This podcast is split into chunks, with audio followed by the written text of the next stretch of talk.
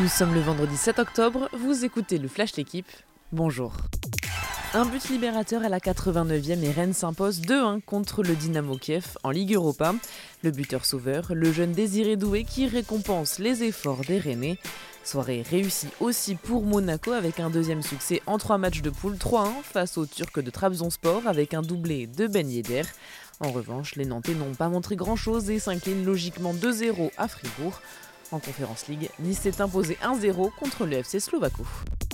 Quatre défaites de suite et maintenant, l'OL reçoit Toulouse ce soir en Ligue 1 et espère renouer avec la victoire. Les Lyonnais ont été battus par Lorient, Monaco, Paris et Lens le week-end dernier. Ils sont aujourd'hui dixièmes alors qu'ils comptaient faire de cette saison celle du renouveau pour retrouver la Coupe d'Europe l'an prochain. On s'en fout de la manière, il faut gagner, encourage Anthony Lopez. Jean-Michel Aulas continue de plaider pour la patience et l'apaisement, mais avec les supporters, le climat est de plus en plus tendu. Un nouveau revers pourrait être fatal à l'entraîneur Peter Bosch. Objectif or pour Amandine Bouchard aujourd'hui au mondiaux de judo. Apaisée par sa médaille d'argent au JO de Tokyo, elle vise désormais le titre mondial en moins de 52 kg.